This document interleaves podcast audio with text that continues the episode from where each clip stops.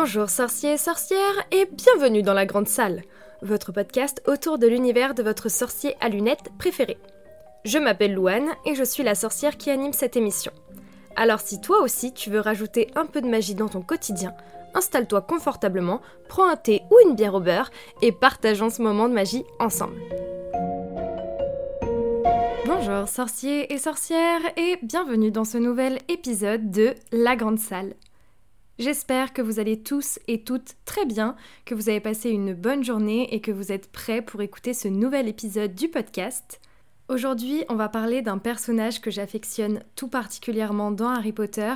Je vous en ai déjà parlé dans plusieurs épisodes, notamment dans celui sur mes trois personnages Harry Potter préférés. Si vous voulez l'écouter ou le réécouter, je vous mets le porte au loin dans la description de l'épisode. Mais avant cela, je voulais vous partager quelque chose que j'ai découvert aujourd'hui sur les réseaux sociaux. C'est un truc de dingue. Saviez-vous que lorsque vous demandez à Siri Lumos Maxima, il allume la lampe torche de votre iPhone? Excusez-moi, mais je trouve ça totalement dingue. De plus, quand vous lui dites Nox, il éteint la lumière de votre iPhone. C'est vraiment un truc de dingue. Ce fait est totalement inutile, mais écoutez, il est totalement potteresque, donc je me devais de vous le dire dans l'épisode du jour. En tout cas, ça a refait ma journée, j'étais trop contente. Donc voilà, il fallait que je partage ça avec vous car c'est une anecdote potteresque, tout simplement. Sur ces belles paroles, passons maintenant au vif du sujet de l'épisode du jour.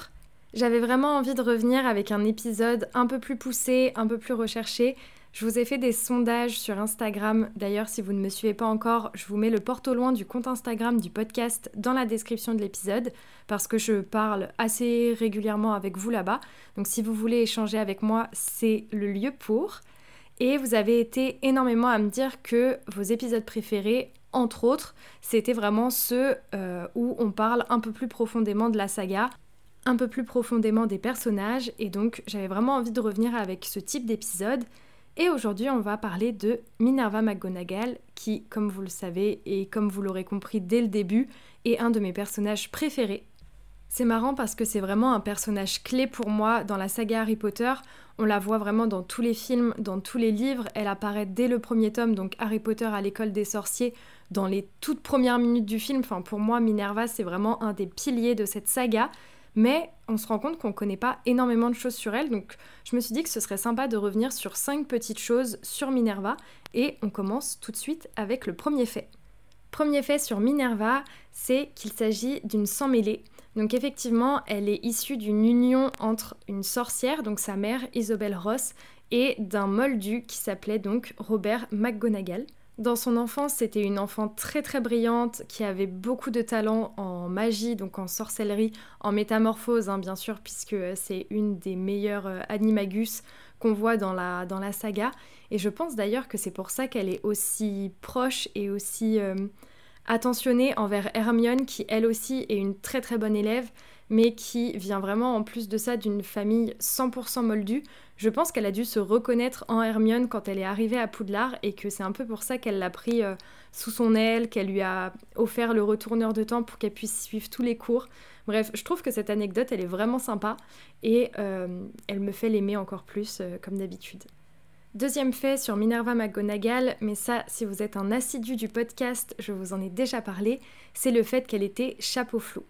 Donc pour ceux qui arrivent sur cet épisode et qui ne savent pas ce qu'est un chapeau flou, c'est une personne en fait qui, lors de la répartition dans les maisons, va voir le chapeau hésiter fortement entre deux maisons.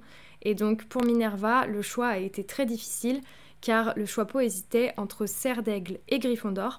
Il l'a finalement envoyé chez Gryffondor, mais on se rend bien compte qu'elle avait toutes les aptitudes et toutes les qualités pour faire partie de la maison Serre d'Aigle, car c'est la seule et je dis bien la seule personne en dehors de la maison Serre d'Aigle qui a réussi à rentrer dans leur maison, enfin dans leur... Euh, comment dire Oh, j'ai perdu, mes, j'ai perdu mes mots. Le mot que je cherchais était dortoir. Donc c'est la seule personne en dehors de la maison de Serre d'Aigle qui a réussi à passer du coup le test entre guillemets euh, pour rentrer dans le dortoir des Serdeg. Donc c'est bien la preuve que l'hésitation était très très forte et surtout qu'elle avait vraiment les qualités et les valeurs pour faire partie des deux maisons, Gryffondor et Serdeg. Troisième fait sur Minerva McGonagall, c'est qu'elle était amoureuse d'un moldu. Son premier amour était un moldu.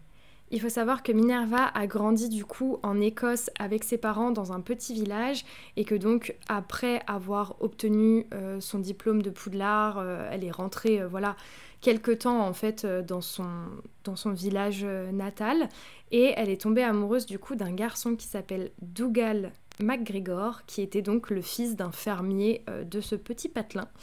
Ils ont partagé énormément de choses, ils avaient le même sens de l'humour et un jour en fait Dougal a demandé Minerva en mariage.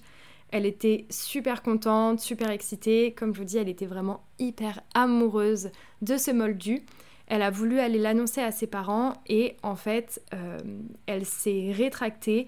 Elle a finalement refusé la demande de Dougal et elle est partie car elle n'avait pas envie en fait de revivre la situation qu'elle avait vue euh, chez ses parents, donc le fait que sa mère était sorcière et son père moldu.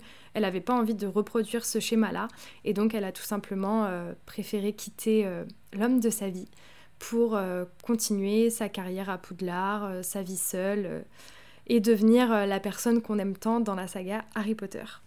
Quatrième fait sur Minerva McGonagall, c'est qu'elle n'a pas rejoint l'Ordre du Phénix lors de la Première Guerre, donc lorsque l'Ordre s'est créé pour la première fois.